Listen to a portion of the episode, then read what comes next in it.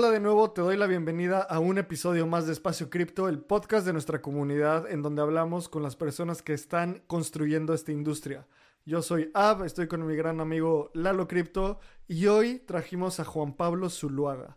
Juan Pablo, Juanpa, es fundador de Mis Propias Finanzas, que es uno de los de las empresas de educación financiera más grandes de América Latina. Están cerca, bueno, tienen más de un millón de followers en diferentes redes sociales, han educado a más de 25 mil alumnos, tienen una comunidad súper grande, llevamos siendo amigos un par de años, justo yo grabé una parte de su módulo del curso de cripto, ahí también nos conectó nuestro amigo en común eh, Javier Martínez Morodo y trajimos a Juanpa para hablar un poco de cómo entra cripto en finanzas personales.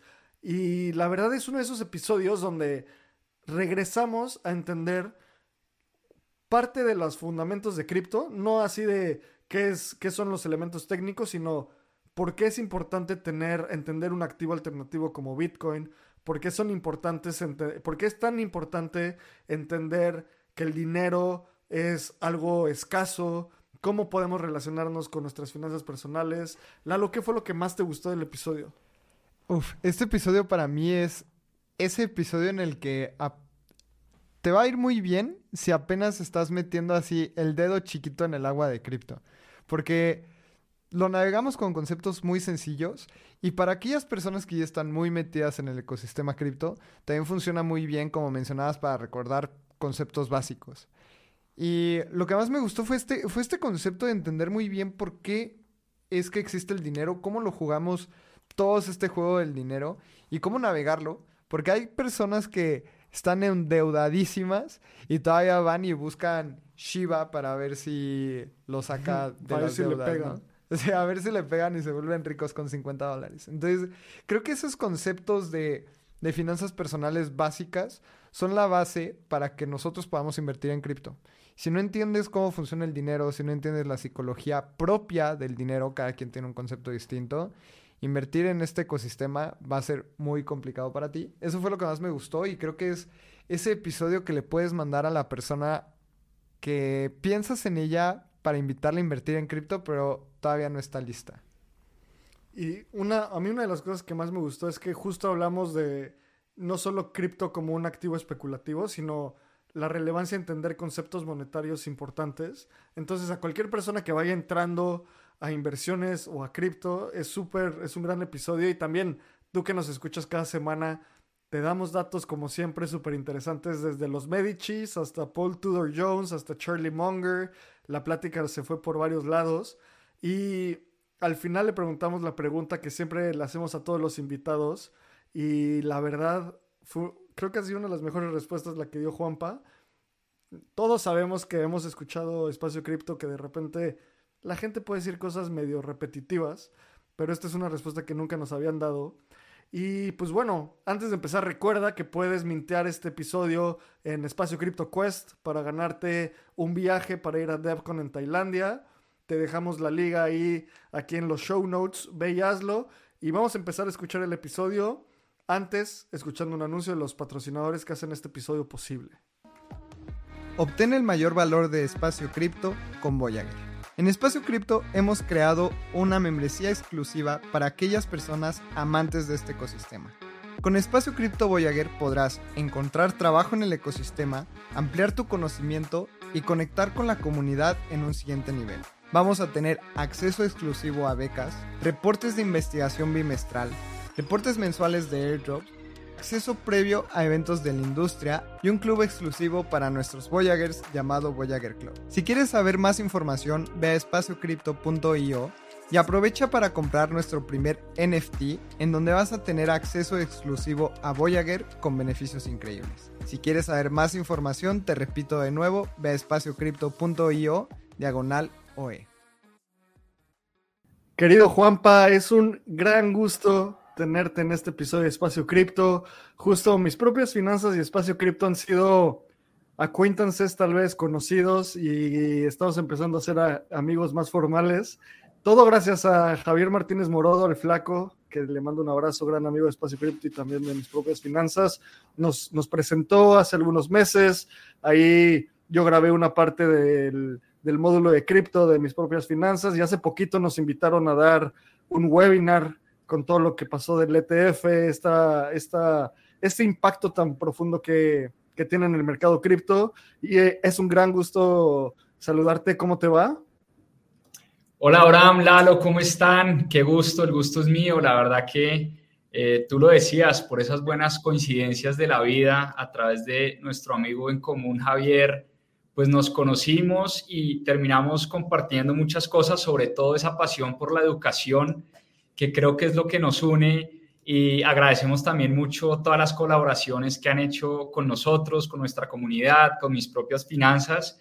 Feliz de estar acá, feliz de estar acá compartiendo y bueno, esperemos a ver qué nos trae esta, esta gran plática, esta gran conversación. Juanpa, justamente estábamos revisando las redes sociales de mis propias finanzas y son gigantes. O sea, es un tema muy importante de educación, específicamente o tal vez inició en Colombia, pero se expanden a toda Latinoamérica. Si tú eres alguien que está dentro del, o te interesa mucho el tema de finanzas personales y estás en México, puedes comprar los cursos de mis propias finanzas con pesos mexicanos. Se han expandido un montón, pero para la gente que no conoce mis propias finanzas, Juanpa, platícanos qué es. Bueno, pues Lalo, mira, mis propias finanzas es una iniciativa de educación financiera y nació, la historia es que nace de, de una experiencia muy personal. Vamos que Caro y yo, Caro mi esposa, los dos somos cofundadores de mis propias finanzas. Ella, eh, ella y yo viajamos a Boston en el año 2014 a hacer nuestra maestría, nuestro MBA. Ella estudió en MIT, yo estudié en Babson. Y bueno, fueron dos años espectaculares de mucho aprendizaje, de conocer grandes amigos, eh, de conocer pues unos temas muy chéveres también y eh, tener clases con unos maestros increíbles. Pero un temita que siempre nos quedó, si se quiere, faltando y era la educación financiera a nivel más personal, más de familia, más, eh, más, sí, más personal realmente sabíamos mucho de finanzas, valoración de empresas, finanzas corporativas, inversiones, mercados de capitales, digamos que todo eso lo vimos en la maestría y todo eso estuvo muy bien. Pero cuando llegamos en el año 2016, teníamos un, desorden a nivel personal, a nivel financiero, teníamos mucha deuda porque nos habíamos endeudado para hacer la maestría, Vivíamos de un solo ingreso, que era el ingreso de mi esposa, porque yo había decidido emprender y en ese momento no tenía ingresos. Eh, no ahorrábamos, gastábamos mucho. Vivíamos el famoso you only live once, ¿no? Tú solo vives una vez, la vivas para disfrutarla, para que el ahorro, para que las inversiones, eso igual todos nos vamos a morir. Entonces, ese era nuestro, como nuestro mantra.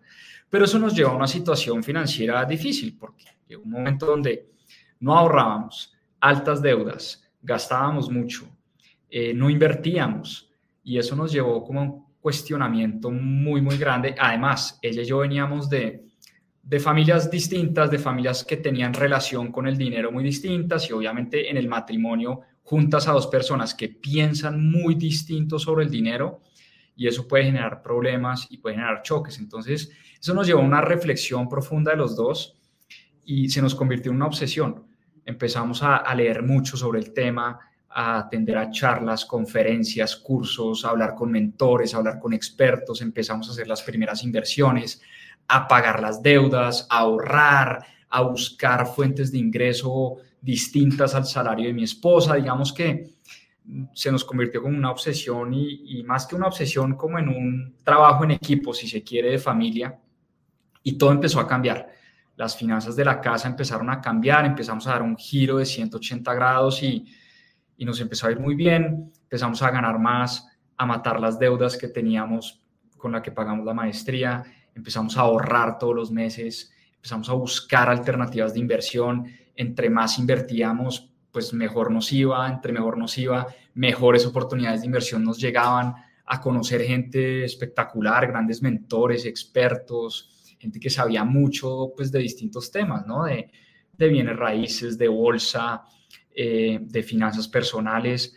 Poco a poco nos fuimos metiendo en este mundo de cripto, ya vamos a hablar de pronto de cómo llegamos a cripto, que era para nosotros algo totalmente nuevo, totalmente desconocido. Y bueno, un día cualquiera esto lo quisimos compartir, pensábamos, e incluso pensamos que esto lo deberían enseñar desde una temprana a los 13, 14, 15 años, desde el colegio, desde las escuelas, ¿no? O sea, esto no tiene uno que esperar a tener 30 años para aprenderlo, ¿no? Desde una edad muy chica uno ya debería meterse a tratar de aprender sobre este mundo eh, apasionante que es el juego del dinero. Y, lo tratamos de compartir como a nivel institucional, en colegios, universidades, eh, en escuelas, pero no resonó mucho el mensaje. Te estoy hablando del 2016, 2017, no, no hubo mucho eco. Eh, y bueno, eso lo dejamos morir por un tiempo hasta que nuevamente eh, dijimos, no, esto hay que hacerlo, esto hay que hacerlo, esto hay que hacerlo. Y decidimos hacerlo pues a través de, de redes sociales, abrir nuestra cuenta de Instagram con dos seguidores, ella y yo.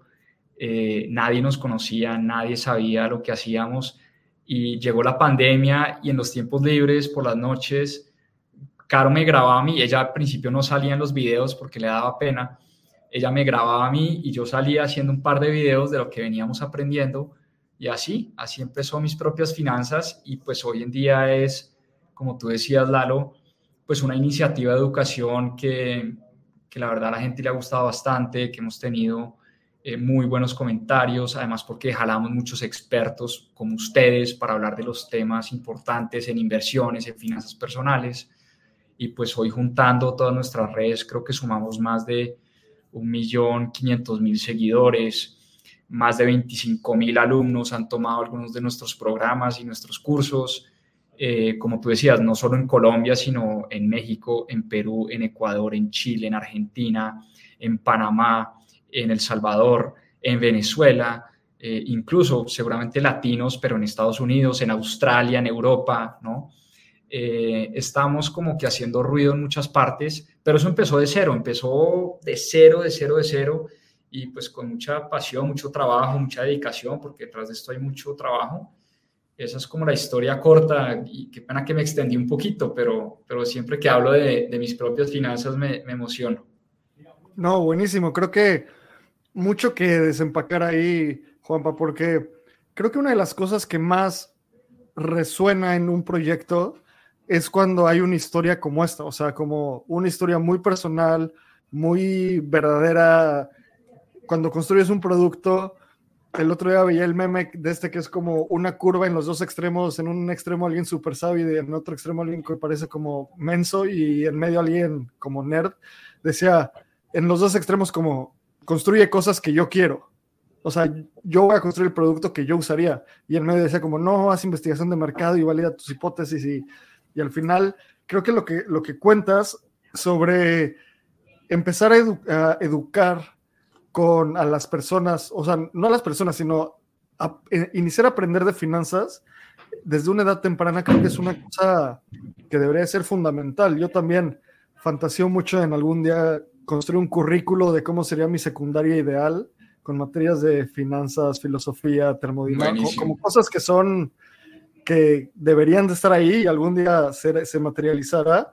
Y creo que algo que me encantaría platicar contigo de inicio es, mencionaste un término que lo soltaste ahí como una semilla, pero creo que es una, podría ser un lirio que solo ves una semilla y abajo hay millones de cosas mencionaste este término del juego del dinero. Y creo que por ahí va mucho. O sea, hay demasiado que podemos desempacar de ahí, porque a final de cuentas en cripto, este es un, un o sea, espacio cripto, nos metemos a profundidad de cripto y muchos de, de los fundamentos de cripto es esta ideología de eh, mejora el dinero, mejora el mundo, ¿no? Toda esta vertiente de economía austriaca, esta vertiente de entender qué es la escasez, y también hablando con otros amigos, como nuestras amigas de Capitel, en una sesión preguntábamos qué es el dinero y ellas decían como el dinero es energía, ¿no? Yo tengo mi hipótesis de qué es el dinero y ahorita te la quiero contar, pero cuéntanos desde mis propias finanzas a qué se refieren con el juego del dinero. Para ustedes, ¿qué es el dinero? Y ahorita hablamos de cómo cripto entra en esa evolución. Buenísimo, y, creo que es una gran pregunta. Pues mira, si hablamos del juego del dinero, empecemos por decir que es un juego que jugamos todos los seres humanos del planeta. O sea, más de 7 mil millones de personas en el mundo, jugamos este juego, así nos guste o no nos guste. Es un juego que obligatoriamente tenemos que jugar. ¿sí? Entonces, es fácil concluir que sin duda este es el juego más importante que hay en la historia de la humanidad. Ahora, eh, si tú ves por dinero, por esta energía o por esta tecnología que llamamos dinero, se destruyen países, se destruyen familias, eh, se crea también mucha, mucha riqueza, mucho desarrollo, eh, se acaban matrimonios, es la causa número uno, la causa principal de divorcios en el mundo. Hay mucho estrés por dinero, muchas enfermedades por dinero. La gente no puede pensar en otra cosa si no soluciona el tema del dinero. Hay un librito espectacular que se llama Education, una educación, de Tara Westover, que cuenta, digamos, su historia. Una mujer que nació em, eh, cerca a, Lake Tahoe, em, muy aislada del mundo como nosotros lo conocemos, en una comunidad supremamente rara, con una familia disfuncional, en fin y termina ella haciendo un doctorado en, Oxford y teniendo pues una gran educación en la Universidad de Brigham Young, en fin. Pero ¿a qué voy con esto? Que ella decía que solo pudo dedicarse a estudiar, a aprender, a desarrollar su intelecto cuando resolvió su tema financiero. Antes en lo único que pensaba era cómo voy a pagar la renta, cómo voy a comer, cómo voy a pagar mis libros, cómo voy a pagar la universidad este semestre. Entonces le iba muy mal en la universidad no podía desarrollar su potencial y su talento porque no había resuelto ese problema de dinero. Entonces, cuando hablamos del juego del dinero, pues hablamos de un juego demasiado importante. Sufrimos mucho por dinero. En términos generales, cuando vemos las estadísticas, no ahorramos, gastamos más de lo que ganamos, vivimos endeudados. El 80% de los mexicanos y de los latinos no nos vamos a poder jubilar, vamos a poder tener un retiro digno porque no construimos y no conseguimos el suficiente dinero, eh, pues nada, para vivir, para viajar, para tener libertad. Al final el dinero que compra, el dinero, aparte de comprar muchas cosas, pues lo que compra es libertad, pero si no dedicamos tiempo a saber y a entender cómo se gana este juego, pues nunca vamos a tener esa libertad que todos queremos, ¿no? Libertad para hacer lo que queremos, para estar con nuestros amigos, para pasar tiempo con nuestras familias, entonces yo, yo sí entendimos que este era un juego muy importante, que teníamos que aprender a ganar y como todo juego tiene unas reglas, tiene unas reglas que uno va entendiendo, tiene una historia también, porque acá llegamos por muchas cosas que han ocurrido en el pasado y, y cripto nace de una historia, ¿no? Cripto nace en medio de, de una revolución, cripto nace en medio de una crisis financiera y yo creo que eso claramente no es un accidente tuvo que nacer en esa crisis financiera y en esa crisis de dinero eh, para convertirse en lo que soy. Entonces, pues el dinero es un tema fascinante, es un tema de mucha historia, es un tema, la historia de los bancos, la historia del préstamo, la historia de la tasa de interés, la historia de, de los billetes, la historia de cómo hemos tenido distintas formas de lo que llamamos dinero, eh, cocos, conchas marinas, sal marina, papeles, cigarrillos, eh, monedas, metales, metales de plata, de oro, y finalmente hoy eh, muchos consideran cripto como, como una nueva forma de dinero, ¿no? Entonces, pues aquí yo creo que nos podemos quedar hablando de mucho de, de eso, pero el juego del dinero, para resumirte, eh, Abraham, pues es el juego más importante que estamos jugando los seres humanos y hay que aprender a ganar ese juego. Claro, y esa idea de que el dinero puede ser no solo papel, ¿no? De hecho, ahora en la película de La Sociedad de la Nieve, después en unas entrevistas hablan con una persona que estuvo ahí y se racionaban los cigarros.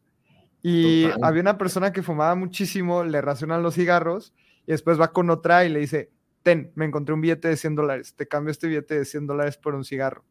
Y le dice, no, o sea, ahorita vale más ese cigarro que los billetes de 100 dólares, ¿no? Entonces, hay, hay, que entender muchísimo el contexto en el, que, en el que está la sociedad y cómo se mueve ese tema de dinero, porque al final, sí, o sea, hace, como mencionabas, Juanpa, podrían haber sido conchas. Al día de hoy una concha no vale nada, el día de hoy el oro vale mucho.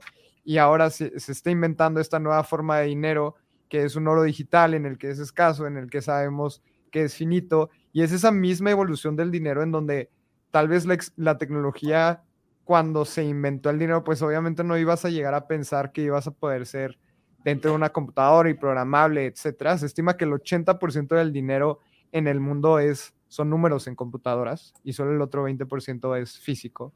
Entonces, estamos viendo, creo que la evolución natural del tema del dinero en el ecosistema cripto. Y me encantaría saber cómo lo ven en mis propias finanzas, porque entendemos que una persona que estudia en mis propias finanzas es como para entender primero el juego personal, qué es el dinero, cómo empezar a ahorrar y después cómo eso converge con el ecosistema cripto y cómo se los explicas para que puedan entender del paso cero al paso 10 que ya es cripto, ¿no? Porque tienes que tener ya ciertos conceptos como para saber jugar el juego del dinero en el mundo cripto. Total, y ustedes saben muy bien que para que el dinero se convierta en dinero tiene que ser escaso. Tú lo dijiste en tu ejemplo. El cigarrillo se convirtió en una forma de dinero porque era escasísimo. La gente o esta persona prefería un cigarrillo a un billete de 100 dólares, porque en ese momento el billete de 100 dólares no te sirve para nada. ¿Y por qué hoy la sal marina no es dinero? Pues porque es muy fácil conseguirla, no es escasa. ¿Por qué hoy las conchas marinas no son dinero? Pues porque es muy fácil conseguirlo. Y así sucesivamente pasamos a las monedas por decreto, por decreto de gobiernos. ¿Por qué hoy el bolívar venezolano no es dinero, es basura, es papel? Porque nadie lo utiliza, porque no es escaso, porque se imprime a dos manos, porque, ¿sí? ¿Por qué, por el contrario, eh, el dólar estadounidense así se imprima a dos manos?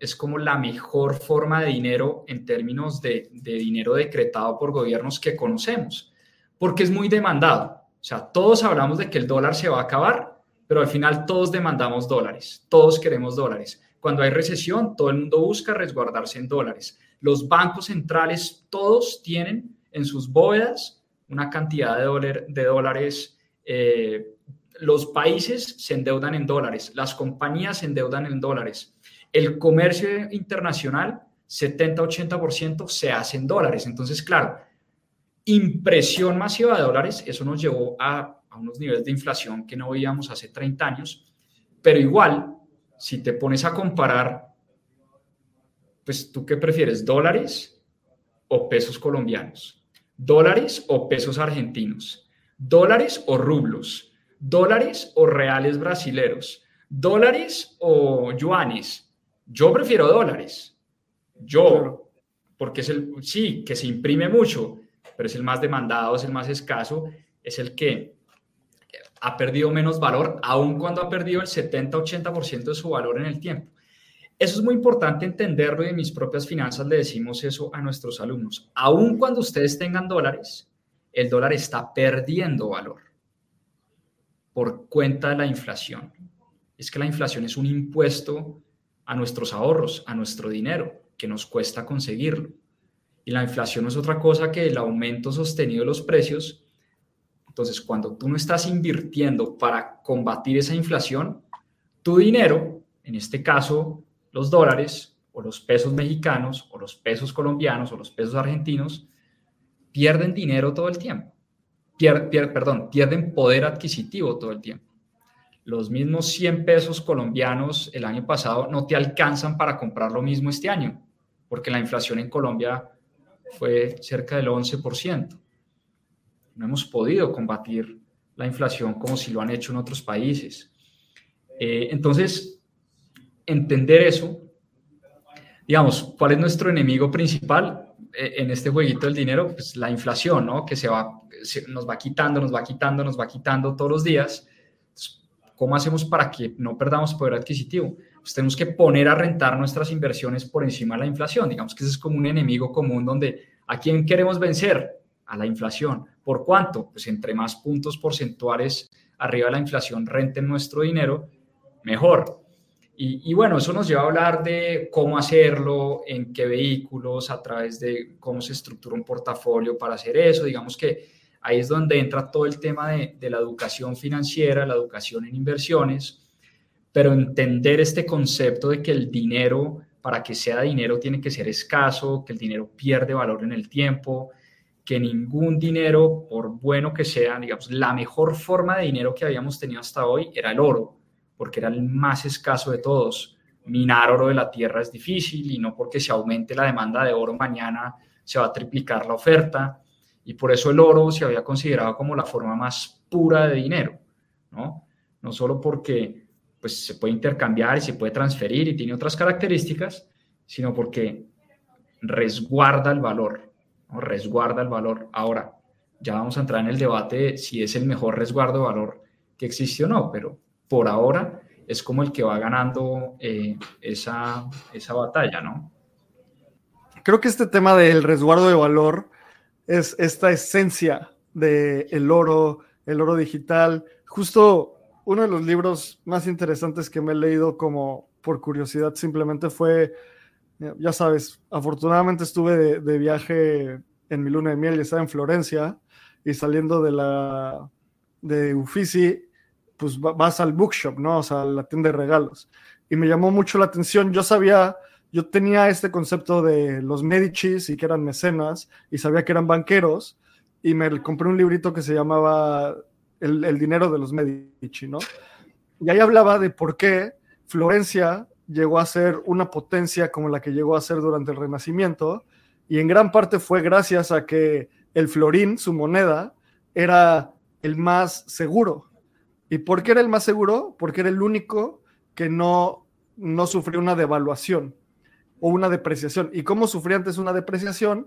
Una moneda de, de, oro que pesaba, no sé, 100 gramos, en Florencia siempre eran 100 gramos de oro puro en otras regiones del mundo, en Venecia los gobernantes dijeron, bueno, pónganle 94 gramos y el 6% extra de oro, pues nos lo quedamos nosotros, ¿sabes? Entonces empieza a entrar este, y literalmente así pasó, por eso muchos ciudades-estado alrededor de Italia quebraron y por eso el Florín y Florencia era tan fuerte porque su dinero era el más fuerte.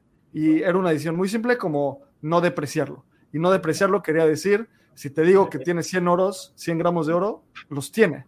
Entonces, cuando empieza a haber este problema de, el, o sea, se rompe el, patrón oro en el 71, en el 73 ya deja de existir por completo. Y hace poco estaba también con, en una comida y le preguntaba a la gente, ¿cuánto tiempo crees tú que tiene el sistema financiero global? Y una persona me decía, no, pues mínimo 200 años, ¿sabes? O sea, yo creo que por ahí de los 1850 ya tenían este sistema. Órale, va, alguien más. No, pues yo creo que de la Segunda Guerra Mundial, definitivamente eso cambió todo, ¿no? Va, pues sí. Y pues no, tiene 50 años este sistema financiero. O sea, mi mamá es más grande que el sistema financiero global de hoy en día. Y mucha gente cree que lo tiene tan, eh, o sea, que está tan embedido en la sociedad que es inamovible cuando empiezan a salir cosas como, como las criptomonedas, como Bitcoin específicamente, como esta reserva de valor digital, es muy... A algunas personas les hace sentido más rápido, a otras personas tal vez no les hace sentido tan rápido. Y me encantaría, Juanpa, tú desde, mi desde mis propias finanzas, tú que hablas con miles de alumnos todo el tiempo, con, con una comunidad gigante, ¿cómo, cómo, ¿cuál crees que sea la mejor forma para que la gente empiece a entender el concepto de Bitcoin y el oro digital. Y tal vez ni siquiera sea tan importante que lo entiendan, pero es muy importante que se cuestionen por qué es importante, ¿sabes? O sea, empezar desde el principio. ¿Cuáles, ¿cuáles has visto que son esas cosas que más atraen a la comunidad de mis propias finanzas al mundo cripto? Pues mira, no nos digamos mentiras, lo que más atrae a la comunidad en un principio son esas rentabilidades astronómicas. ¿No? E, esa posibilidad de tú quintuplicar tu dinero en un año, entonces las típicas historias de compré Bitcoin en 16 mil y ya va en 45 mil y mire que he triplicado mi dinero, solo a la gente le empieza a dar un FOMO terrible como a mí me dio en su momento. Yo entré en cripto en el año a todos, entonces eh, uno pudiera decir que la gente entra a cripto por, por este tema de que quiere conocer la historia del dinero. No, uno entra a cripto porque uno quiere hacer mucha lana en un corto tiempo, porque somos humanos y esa es nuestra naturaleza. Y yo entré a cripto por lo mismo, porque empecé a ver estas historias y mire que iba en 3.000 y se, se subió a 17.000, entonces era el año 2010, finales del 2016, y mis amigos de la maestría empezaron a, hablarme de Bitcoin y por qué no hacemos un fondo cripto y se empezaron a armar estos chats de cripto donde todo el mundo opinaba y todo el mundo creía que sabía y todo el mundo estaba ganando mucho dinero y, después vino las famosas eh, ICOs, Initial Coin Offerings, entonces la historia de que, mire, metí mil dólares y saqué 100 mil, esto es increíble, te estás perdiendo la fiesta. Entonces yo dije, no, no, no, no, un segundo, yo no me puedo perder esta fiesta. Yo entré a cripto por FOMO, por, por querer ganar dinero, y yo creo que es una de las principales razones por las que todo el mundo pisa, entra y le genera curiosidad este espacio. Ahora bien, una vez entré, yo sí me considero una persona como bien curiosa y dije, bueno, ¿esto qué es? Yo quiero entender. Entonces empecé a ver videos, empecé a oír podcasts, empecé por ahí a buscar algún librito que me ayudara a entender esto. Y fíjate que di con un libro eh, de un personaje, un economista que se llama Safedin Amos, eh, un libro que se llama El patrón Bitcoin, de Bitcoin Standard. Eh, y ese libro a mí me parece fascinante porque curiosamente se llama el patrón Bitcoin y uno creería que le van a explicar a uno qué es Bitcoin y lo que hace Safe Dynamus es en un libro de, no sé, 350 páginas, habla 300 páginas de historia del dinero y 50 páginas de Bitcoin y de la tecnología y del proof of work y, y, de todo lo que hay detrás de, de la tecnología blockchain y de Bitcoin como tal. Pero las primeras 300 páginas, eso es una cosa fascinante, o sea, es, una, es un recuento de lo que ha sido la historia del dinero, cómo llegamos acá, lo que tú mencionabas, eh, las guerras, eh, los Medici, eh, la Segunda Guerra Mundial, Bretton Woods, 1971, Richard Nixon, cómo se rompe el patrón oro, eh, cómo entra como todo este mundo financiero, los bancos centrales, el rol de la banca central, la impresión de dinero, la inflación, son unos conceptos que yo dije, wow, esto sí me interesa, esto sí me interesa realmente. Y ese libro me llevó a otro de, de Neil Ferguson. Neil Ferguson es un gran historiador también y escribió un libro que se llama El triunfo del dinero, que se lo recomiendo a todo el mundo y ese libro también, una historia fascinante sobre la historia del dinero y termina con un capítulo sobre las criptomonedas. Entonces, claro, ahí fue cuando ya me hizo mucho más sentido en qué estaba invirtiendo, qué estaba comprando y en qué me estaba metiendo.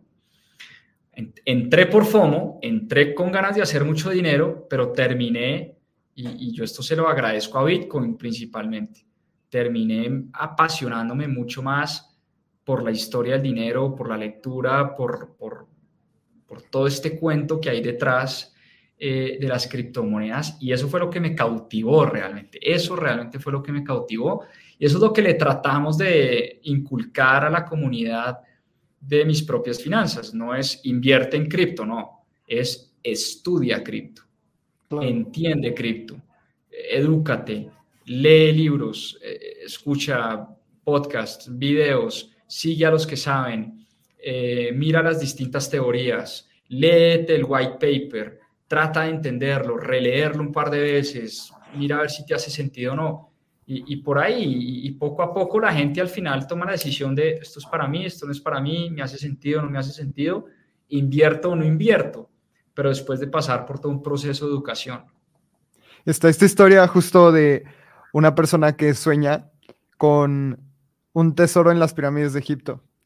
Y ya, o sea, como que trae ese pensamiento y va con alguien que interpreta sueños y le dice, oye, es que tengo un sueño y quiero que me lo interpretes. Y le dice, ok, pero me vas a dar el 10% del outcome de tu sueño. Le dice, ok, mira, te voy a contar mi sueño. Es, soñé que había un tesoro en las pirámides de Egipto. Dime qué significa, porque pues quiero saber qué, qué es lo que está ocurriendo y qué señales me está dando el mundo, ¿no? Y, dice, ah, pues me vas a dar el 10%, significa que tienes que ir a las pirámides de Egipto y ahí vas a encontrar un tesoro. Dice, no, es que eso ya lo sabía. Dice, sí, es que los conceptos más sencillos a veces son los conceptos más difíciles de entender. Entonces, creo que este concepto de Bitcoin, cuando alguien te platica, es que es un dinero finito, existe un límite, eh, está hecho por código, nadie puede mover los conceptos de Bitcoin eh, se van a acabar de minar en 2124 y cada cuatro años hay una reducción, lo que aumenta la, o sea, reduce la oferta, la demanda sigue igual, hay un shock, o sea, es como conceptos que una vez entiendes de lo hemos hablado, o sea, en algún momento hubo una necesidad de tener oro y ahora estamos pasando un oro digital. Y está este, este meme que nos recuerda Abraham como de compra Bitcoin porque es finito y tiene conceptos económicos excelentes para que sea el próximo oro digital. Y después, no, es que no es tan fácil porque hay que estudiar que eh, los contratos inteligentes y cómo es que Bitcoin y cómo es que cripto puede ser. Y después alguien súper sabio que dice, compra Bitcoin porque es un dinero finito digital, ¿no? Entonces, eh, siento que ese, ese check en tu cabeza a veces toma muchísimo tiempo, a veces toma muchos libros, a veces toman muchos cursos para llegar a ese mismo resultado. Entonces, ¿cómo es que llegas a este resultado, Juanpa, con tus alumnos, con las comunidades? ¿Cómo les explicas al final ¿Y cuál es ese, ese path que recomiendas a las personas para que puedan llegar a entender eso? Porque si no entienden de, dinero, si no entienden del ahorro, si no entienden de la inversión, no te van a entender este concepto. Así que guíanos como ese, esos pasos que normalmente aconsejas para que la gente pueda hacer ese clic en su cerebro de decir, ah, creo que aquí hay mucho valor.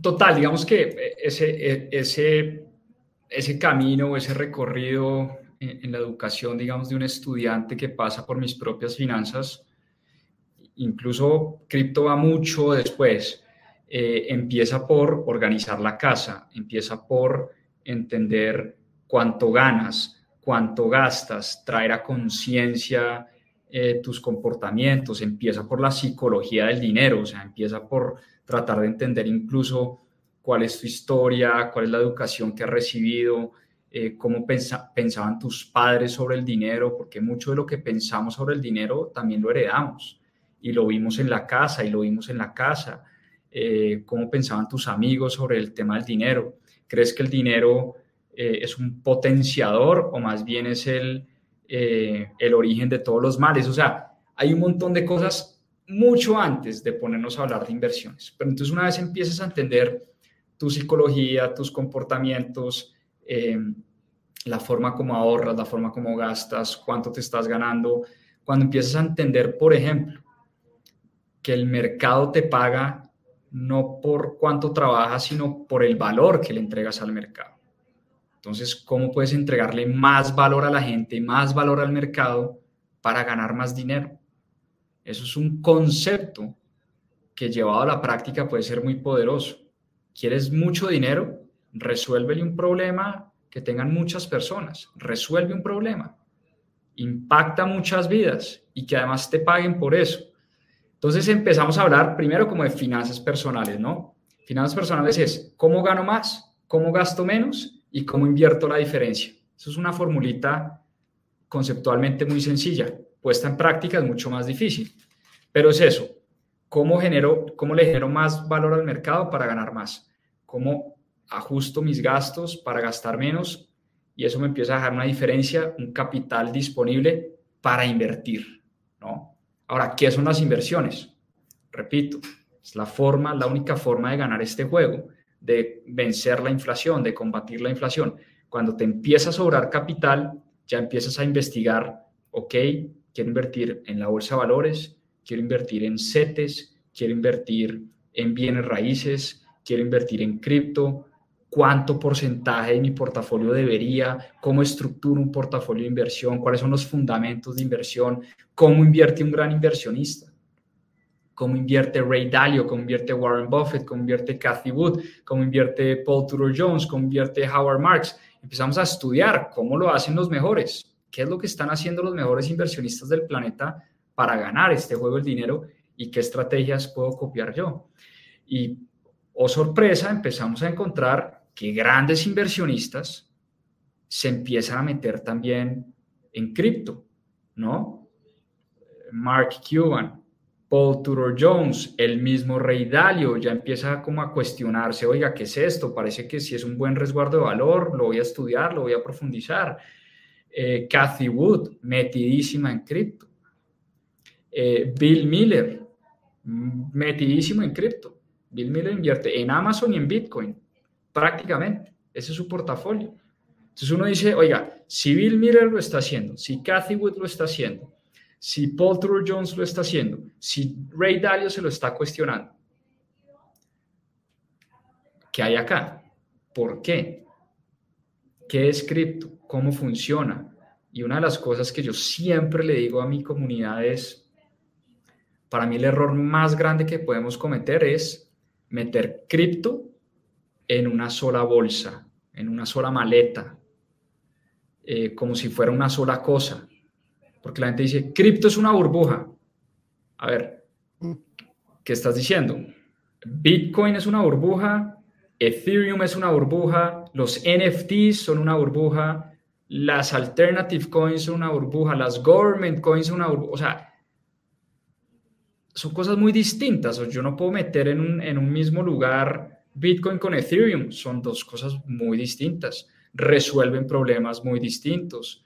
Eh, se ocupan de cosas muy distintas, ¿no? Eh, no sirven para lo mismo. Pero por falta de educación, creo yo, es que hacemos esas generalizaciones, pues, que son, son peligrosas y, no, nos, no nos sirven, o sea, no, no nos hacen bien. Lo mismo, cripto es para criminales, porque oímos una noticia que el cartel X o el cartel Y usó cripto para lavar dinero. Bueno, pues, yo no puedo terminar concluyendo que es que es un dinero que se usa para lavar dinero. Pues los dólares también se utilizan para lavar dinero y para cometer crímenes. Entonces, empiezan a entender que es, es educación, es educación al final. Y es que justamente ese concepto que mencionas sobre el lavado de dinero, por ejemplo, cuando lo entiendes y lo estudias, se sabe que el, menos del 1% de las criptomonedas se utilizan para este medio, mientras que el efectivo y el dólar se utiliza alrededor del 4% anual. O sea, se utiliza cuatro veces más el dólar en efectivo para lavar dinero que cripto. Pero eso no te lo dicen los encabezados. Y en, proporción a sí mismos. O sea, el 1% de las criptomonedas es muchísimo menos que el 1% de los dólares en, cuanto a volumen total, ¿sabes? Entonces, justo lo que decías, como que a veces esa ignorancia, o no ignorancia, pero esa, ese amarillismo que sale en, las redes, pues te puede interrumpir. Total. Y, Juanpa, una, algo que estabas hablando ahorita al principio, o hace ratito, es de cómo entraste en, en cripto, yo siempre digo como, a ver, mi historia también, yo entré para invertir y yo no sabía nada de finanzas y años después terminé siendo como, pues la curiosidad me atrapó y yo, la, la, frase que siempre digo es como, entras uh, por las ganas de hacer dinero, te atrapa la curiosidad, o sea, te atrapa entender la tecnología, las finanzas, todo eso, y yo específicamente dedico mi vida a esta industria por la comunidad y por construir un producto de esta tecnología, ¿sabes? Hay una parte que tiene mis propias finanzas que es el elemento comunitario. Y quiero hablar de eso porque tiene mucho que ver con el, el elemento comunitario también en cripto. ¿Cómo ustedes están abordando a su comunidad? Porque es una comunidad muy, muy, o sea, como que se da seguimiento, que se generan amistades, ¿Por qué la comunidad es tan importante para, para mis propias finanzas? Es, fundamental, es fundamental esta, esta creación de comunidad y como te digo, no éramos expertos en, creación de comunidades, simplemente el, mismo proyecto de educación nos fue llevando allá. Eh, ¿Por qué te digo que el tema de la comunidad es clave? Porque te empiezas a encontrar con personas que tienen intereses similares. Te empiezas a rodear de personas que te ayudan a crecer, que, te impulsan a mejorar, que, que de pronto antes no conocías y por el mismo hecho de pues ser un miembro activo y un miembro propositivo de la comunidad, eso te obliga a, a estar estudiando, a estar leyendo, a estar preparándote, eh, aportarle a los demás, a darte cuenta que entre más das, más recibes, que es, que es un concepto muy bonito, que uno cree que, eh, por ejemplo, cuando uno enseña, uno cree que uno es muy generoso. Yo me he dado cuenta que es al revés. El, cuando uno enseña, al que más aprende es uno.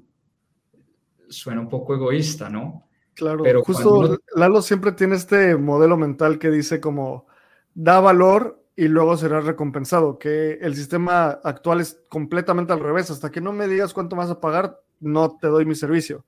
Cuando en realidad al revés se genera un, como un, un ciclo virtuoso súper profundo. Es potentísimo, es potentísimo. Entre, te empiezas a dar cuenta que entre más das a la comunidad, es al que más buscan, es al que más ayudan, es al que, ¿no? Como que se genera un, un eh, como ese sentido de, deuda en el buen sentido, ¿no?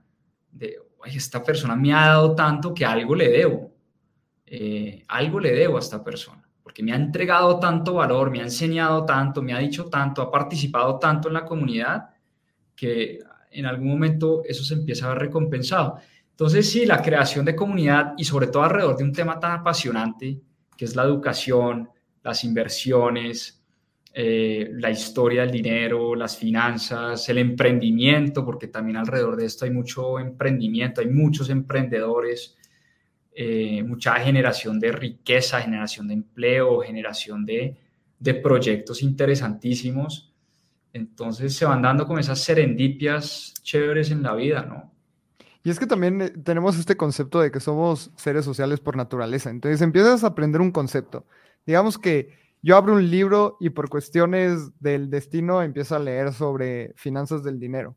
Y luego lo quiero compartir, lo quiero platicar, quiero aprender de gente. Y si no tienes esa comunidad, al final, pues o pierdes el conocimiento o no lo compartes, o al final terminas encontrando en dónde puedes platicar de ello.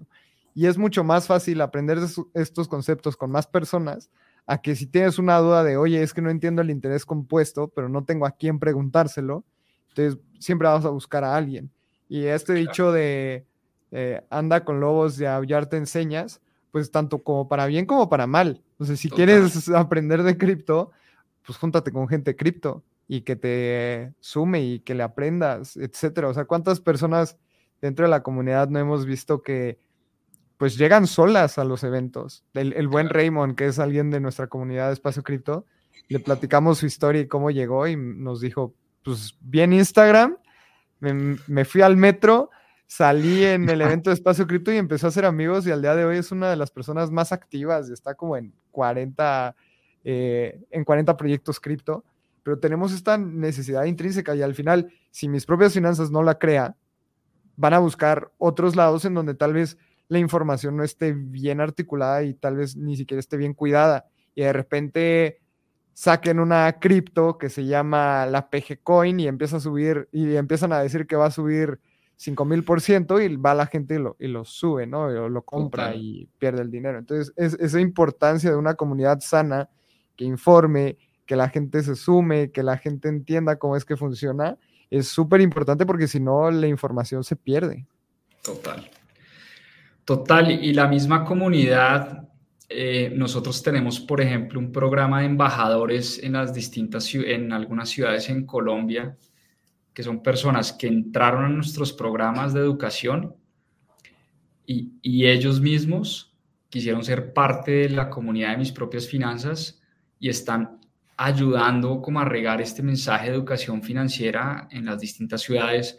Hacen eventos, traen expertos, hacen charlas, conferencias, se juntan con la gente sin necesidad de que nosotros estemos ahí. Entonces, fíjate que se va creando esta comunidad alrededor como esa, sí, esa curiosidad por la educación, por las inversiones, y ha sido muy bonito ver eso. Una de las cosas a las cuales para mí, desde mi punto de vista, lleva la comunidad es a elevar el conocimiento de todas las personas, que pertenecen a esa comunidad, ¿sabes? Y poco a poco va evolucionando y una de las cosas más increíbles de la, de la comunidad desde mi punto de vista es que empieza a ser como un organismo que simplemente naturalmente es mucho más sabio. En Espacio Cripto nos pasa mucho que de repente hay una persona que se clava muy cañón en Optimism, en una, en una capa 2, en una tecnología específica, y, en, y otra persona en otra, y en otra, y en otra. Y en eso hay veces que es mejor preguntar en un grupo de comunidad que googlearlo, porque te tardas en Google o en ChatGPT que o en cualquier AI, te puedes tardar horas y con una persona te puede facilitar el camino muchísimo. Siempre cuento esta historia de que a nosotros nos pasó eso con Optimism, con Bridges.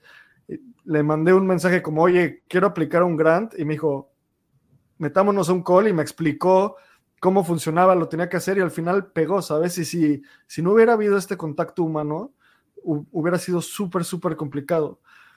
Juanpa, ahora me encantaría entender un poco más para ir concluyendo. Dentro del portafolio de inversiones que tú ves en, en los alumnos de mis propias finanzas, obviamente nos acabas de explicar. Primero, la gente tiene que entender qué es el dinero, entender estos conceptos básicos y luego ya que le sobra dinero, dónde invertir. Nos contaste esto de vean lo que están haciendo los mejores inversionistas. ¿En qué momento tú le recomiendas a alguien, no que compre o venda, pero que se interese por, por cripto? Porque en mi experiencia personal, cripto me ha enseñado tanto, no porque, simplemente porque me causa mucha curiosidad. Es así de simple. Cuando quebró el, el, banco del Silicon Valley Bank, yo no entendía cómo la tasa de interés del gobierno estaba atada con los bancos y cómo eso podría causar un bank run y cómo podría quebrar un banco. Horas después dije como listo, sé lo suficiente para entender que me falta mucho por aprender, pero ya está lo, lo básico. Entonces, ¿en qué momento tú le recomiendas a alguien de tus alumnos que, que como que prende ese mechero de curiosidad hacia cripto?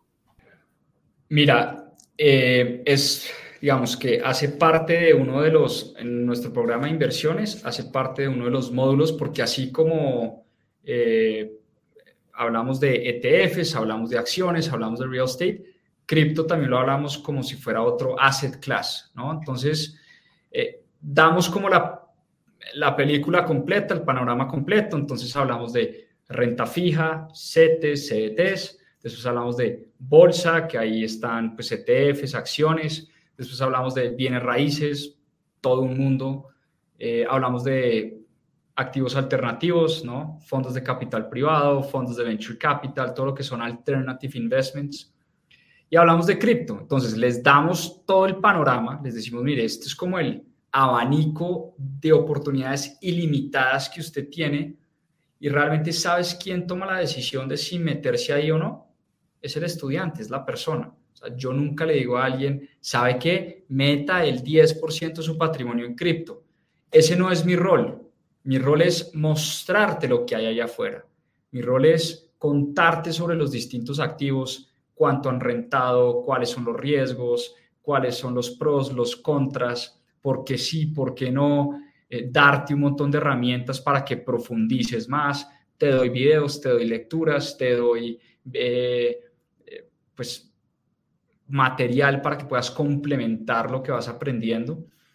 Y te doy unos fundamentos de inversión. Entonces, cuando hablo de fundamentos de inversión es, oiga, fundamento básico, no ponga todos los huevos en la misma canasta. Diversifique, diversifiquen activos, diversifiquen países, diversifiquen monedas. Fundamento básico, eh, obviamente, proteger la caída tienes el 100% de tu patrimonio en AVAX, pues si eso se te cae el 80%, como ha pasado muchas veces, no puedes darte el lujo de perder el 80% de tu patrimonio, ¿no? Entonces también proteger la caída. ¿Cómo protegemos la caída? Hay muchas formas, hay muchos vehículos, hay muchas maneras. Entonces, como decía Warren Buffett, Principio número uno, no perder dinero. Principio número dos, no te olvides del principio número uno, ¿no? O sea, protege la caída. Estamos hablando de alguien que detesta cripto, pero como principio, hombre, proteja la caída. Pues no tenga todo en una criptomoneda, ¿no? Entonces, poco a poco, créeme que la persona se va dando cuenta si cripto cabe o no dentro de su portafolio. No, no soy yo el que le dice, hey, Abraham, invierte el 10% en AVAX, el 15% en XRP, el 20% en Ethereum.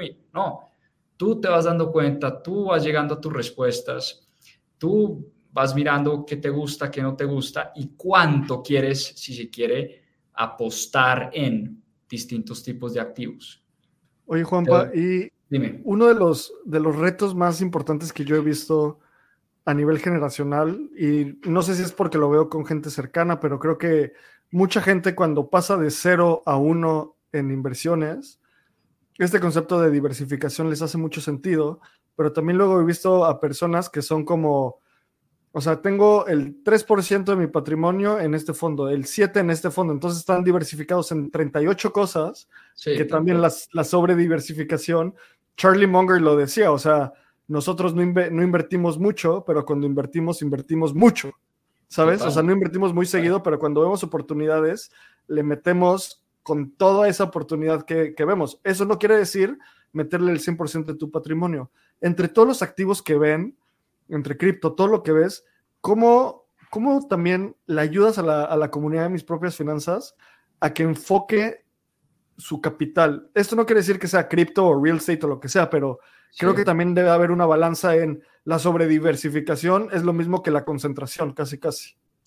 Totalmente. Monger decía que el que está muy sobrediversificado es porque no sabe lo que está haciendo. Eh, y estoy totalmente de acuerdo con eso.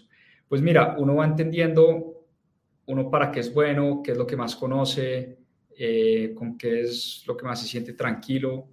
También lo que más da curiosidad, ¿no? Es importante sin duda, lo que más te da curiosidad, si tú me dices que hoy tienes el 80% de tu patrimonio en cripto y el 20% de tu patrimonio en, qué sé yo, en un ETF que rastrea el S&P 500, yo digo, es un portafolio perfecto para Abraham, perfecto para Lalo, es que todo el día respiran cripto. O sea, de alguna u otra manera saben lo que están haciendo, saben los proyectos, saben los riesgos, conocen el potencial. Yo digo, perfecto, o sea, Javier Moro un día me dijo que él tenía el 50% de su patrimonio en cripto y la gente saltó, la gente decía, estás loco, ¿cómo vas a hacer eso? ¿Qué riesgo tan grande? Todo. Y él decía, pues, trabajé en Bits o escribí un libro sobre cripto, todo el día tengo un fondo de cripto, como, ¿por qué no? ¿No? Eh, ¿Cuánto tienes tú? A... ya sé yo, tengo, no sé, como el 95% en cripto. Por eso, y, yo te digo, yo, yo, yo, no soy nadie para juzgar y decir, Lalo está loco, ¿no? Pues es lo que haces, es lo que conoces, todo el día estás en esto. Yo tengo el 40, 50 de mi patrimonio, de mi portafolio en, en bienes raíces, porque yo soy developer, yo desarrollo edificios, construyo, conozco la industria, y en eso me muevo. Entonces me, siento súper tranquilo invirtiendo en lo que más conozco. Tengo el 30% en, en, bolsa, en acciones y en ETFs, y el otro y el otro restante, el otro 30 lo tengo en alternativos y en cripto. Entonces, cripto en mi portafolio pesa un 10, entre un 10 y un 15, dependiendo del momento, porque también es muy volátil y a veces cuando se sube mucho pesa mucho, se baja mucho pesa menos, pero pero ahí me muevo, en esos rangos me muevo y duermo tranquilo, ¿me entiendes? No, no me estresa, no me preocupo, no estoy pegado todo el día a una pantalla viendo cómo está el precio de Bitcoin, de Ethereum, en fin, no, duermo tranquilo. Es que eso es súper importante porque, o sea, no hay, no hay una verdad 100% verdad. O sea, para ti el desarrollo y tener casas y comprar y desarrollar es mucho menos riesgoso que lo es para mí. O sea, si yo, si yo me pusiera a construir casas en Colombia, probablemente es un negocio mucho más riesgoso que comprar cripto. Así sea más volátil cripto y escuchemos tantas noticias y cuántas noticias buenas no tenemos de real estate todo el tiempo. Entonces, justamente el, el lema de el riesgo desaparece cuando sabes lo que haces y para saber lo que haces te tienes que educar. Creo que va mucho por allá. O sea, nosotros, como mencionabas, Juanpa, que estamos todo el tiempo en cripto, se me hace mucho menos riesgoso que ir a poner eh, un negocio en Ciudad de México que yo no vivo allá porque no entiendo el mercado, no entiendo el negocio, no sé cuándo es volátil, no sé cuándo vender, no sé cuándo vienen los proveedores, cuánto tengo que tener de caja. Y ese concepto es súper importante para la gente porque luego llegan y nos dicen, oye, ¿a qué cripto le meto? ¿No? Es, esa pregunta típica de, oye, ya pásame el alfa, ¿a qué cripto le meto? No, pues, pues no sé, güey, o sea, tal vez yo te recomiendo una en donde ni siquiera entiendes cómo comprarla y al momento de comprarla pierdes el 100% de tu dinero, entonces ese consejo no te funciona. Entonces creo que va mucho por el lado de eliminar la ignorancia y como decía Abraham, o sea, ¿qué te interesa? ¿Cuál es tu, tu pasión? Porque no me voy a ir a poner un negocio de real estate en Colombia si no, si no entiendo el real estate, no me interesa y me apasiona un montón cripto. Creo que este es un muy buen episodio como para la gente que, que se quite esa duda de si cripto es para mí o cómo empezar a invertir, qué es lo que tengo que hacer. Si no tienes bien tus finanzas personales, nunca, no te metas a cripto. Para mí cripto es como, no sé, cuando empiezas a jugar un videojuego en el nivel very hard. No, pues empieza en easy. Así que pues cómprate tus setes y después vas entendiendo y después empiezas a, a meterle otra lana. Juanpa, pues creo que ha sido un muy buen episodio, te agradecemos muchísimo, hemos aprendido un montón. ¿En dónde la gente puede aprender más de mis propias finanzas? ¿En dónde puede aprender más de ti? ¿Cómo te pueden seguir? Buenísimo, Lalo. Mira, estamos eh, en casi todas las redes sociales, arroba mis propias finanzas en Instagram, estamos en TikTok, canal de YouTube tenemos un montón de contenido gratuito, tenemos un club de lectura, hemos leído más de 100 libros en el club de lectura y están todos los resúmenes ahí en nuestro canal de YouTube, en, en Twitter, en LinkedIn, mis propias finanzas o también nuestra página web www.mispropiasfinanzas.com, ahí también conocen un poquito de nuestra historia y, y qué estamos haciendo. Y nada, agradecerles de verdad por este espacio, por esta conversación, siempre, siempre aprendo mucho de ustedes, sigan haciendo lo que están haciendo. Eh, su newsletter, su podcast es valiosísimo, valiosísimo. Lo recomiendo todo el tiempo, nuestra comunidad lo sigue, lo recomienda también y, y muchas gracias de verdad. Juanpa, pues muchísimas gracias. Y para concluir, a todas las personas nuevas que vienen a Espacio Cripto siempre les toca esta pregunta y es, la persona o grupo de personas que creó Bitcoin, Satoshi Nakamoto, desapareció de la faz del Internet porque nunca supimos quién era, ¿no? Si pudieras tener comunicación con esa persona o grupo de personas, ¿qué les dirías o qué les preguntarías? Pues ya que ese white paper habla mucho de los incentivos, me gustaría preguntarles cuál fue ese incentivo que los llevó a entregarle esto al mundo, un poco a, a cambio de nada? O, bueno, ¿por qué nunca eh, le contaron a nadie o pasaron de incógnitos cuál fue ese incentivo?